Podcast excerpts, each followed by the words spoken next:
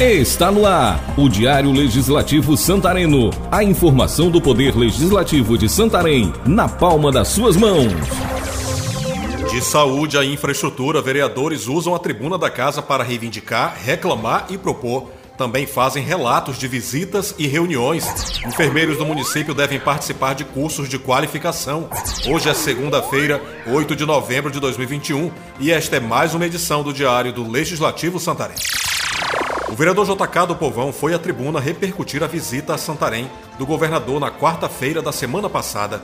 Para o vereador, o hospital de campanha não deveria ainda ter sido desativado e o parlamentar se disse contrário que, neste momento, seja feita a injeção de recurso na obra de conclusão do estádio por haver problemas graves na saúde. Segundo ele, o HRBA precisa ser ampliado em pelo menos 50 leitos e que o HMS também necessita de uma ampliação JK também apresentou dados sobre mortalidades na obstetrícia da maior unidade de saúde da rede municipal. Um dos números aponta para a morte de 10 grávidas nos 10 primeiros meses deste ano. Em resposta, Júnior Tapajós, do PL, ressaltou que a reivindicação para a conclusão do estádio Barbalhão é antiga e que, mesmo que esteja investindo na arena esportiva, o governo estadual tem investido também em saúde, com relação à pandemia do novo coronavírus, o vereador fez uma comparação com a situação do estado vizinho Amazonas, que passou por momentos difíceis, enquanto, segundo ele, o Pará, com o dobro da população amazonense, não teve falta de oxigênio e tem atendido as vítimas da doença. Tapajós tocou ainda na questão das cirurgias. Para ele, muitas cirurgias tiveram que ser adiadas e muitas pessoas deixaram de ir fazer procedimentos com medo da contaminação. Há um atraso de pelo menos um ano e meio de cirurgias que deixaram de ser realizadas, citou o vereador. Na infraestrutura, o petista Biga Kalahari relatou a visita que realizou ao bairro Maracanã na manhã desta segunda-feira. O parlamentar destacou que o bairro tem recebido obras de infraestrutura, porém estariam precárias as vias que visitou. O vereador chamou ainda a atenção para o problema das águas servidas. Ele citou como exemplo a rua Tomé de Souza, que estaria com o asfalto danificado em função da água jogada na rua. Biga sugeriu que a prefeitura oriente os moradores.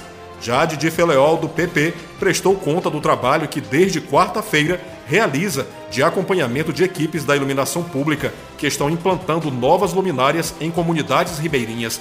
Foram visitadas, segundo o vereador, 25 comunidades. O parlamentar do Partido Progressista tratou ainda de reivindicações em educação e infraestrutura. No sábado, esteve em Nanu, reunindo com comunitários e já buscou a CEMAP para trabalhar no ramal daquela comunidade. E o vereador Carlos Silva, do PSC, na última sexta-feira 5, foi chamado por moradores do bairro Santo André para averiguar a situação da rua Xingu e lembrou que há quatro meses solicitou a limpeza da via. Ele entrou em contato com o secretário de Infraestrutura. O vereador disse que o secretário prometeu que deve ser feito o serviço na rua. Profissional da comunicação, Carlos Silva apresentou ainda uma moção de aplausos em nome de profissionais do rádio pelo Dia do Radialista, comemorado no dia 7 de novembro. Já Ângelo Tapajós, do Republicanos, falou da viagem a Brasília, onde esteve com parlamentares da bancada de seu partido. O vereador anunciou que recursos devem ser destinados para Santarém. A ida à capital federal foi ainda para pedir apoio para a votação de um novo plebiscito para a criação do estado do Tapajós. O vereador participou também da Semana da Juventude, em que foi convidado para representar Santarém e a Câmara Municipal. E a vereadora enfermeira Alba Leal, do MDB, reuniu com representantes dos conselhos regional e federal de enfermagem para a realização de cursos voltados a enfermeiros do município ela nos conta os detalhes. É um projeto muito importante que vai qualificar, que vai capacitar os profissionais de enfermagem fora do, do Pará. E esses profissionais, esses 18 profissionais, eles vão ser multiplicadores desse conhecimento aos outros enfermeiros. Então, são cursos é, muito importantes, muito relevantes que vão ser tratados na, na área da obstetrícia, na área do pré-natal e da reprodução feminina. Democrata João Deilson Pereira nos fala de reunião com comunidades que contou com a participação do prefeito Nélio Aguiar. Na última quinta-feira nós participamos com algumas lideranças da região do Curituba, onde tem, teve cinco comunidades participando dessa reunião, sendo representada, onde nós pedimos né, para o prefeito uma nova unidade. Eu já visto que já tem uma lá no São Ciríaco, então não tem nenhuma condição de é, a questão do prédio, tem alguma dificuldade. O prefeito achou melhor autorizar né, a construção de uma nova unidade, né? vai, ser passar, vai, vai passar pela pela licitação, né? E a gente vai estar acompanhando como fiscal do povo. E lá no, na Igarapé do Costa tem uma unidade básica de saúde, já já visto que essa unidade básica é nova, ainda lá, tem cerca de 4, 5 anos essa, essa unidade básica lá. Então está faltando só alguns reparos né, como pintura, como situações que foi melhor, melhor qualidade no atendimento. E o vereador Erasmo Maia, do Democratas, agradeceu aos pares que participaram da reunião pública sobre o Plano Municipal de Saneamento Básico na quinta-feira, dia 4. O líder do governo falou ainda do plano plurianual, que, segundo o democrata, conta com a participação da população e deve ser apreciado pelo plenário. E o vereador Elielton Lira, do Avante, falou da entrega de microsistema de abastecimento de água. E na Casa de Cultura foram entregues cerca de 400 óculos de grau de pacientes que participaram de ação realizada na Arena Esportiva do Oeste do Pará. Já o professor Josafá Gonçalves, do PL, repercutiu a realização da Copa de Comunidades Quilombolas de Santarém e voltou a falar da questão dos precatórios do Fundef, que está em discussão no Congresso Nacional.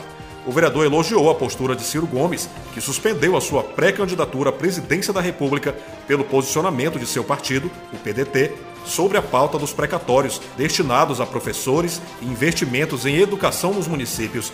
Josafá criticou duramente a postura do governo Bolsonaro, que tem feito a manobra para mudar o destino dos recursos.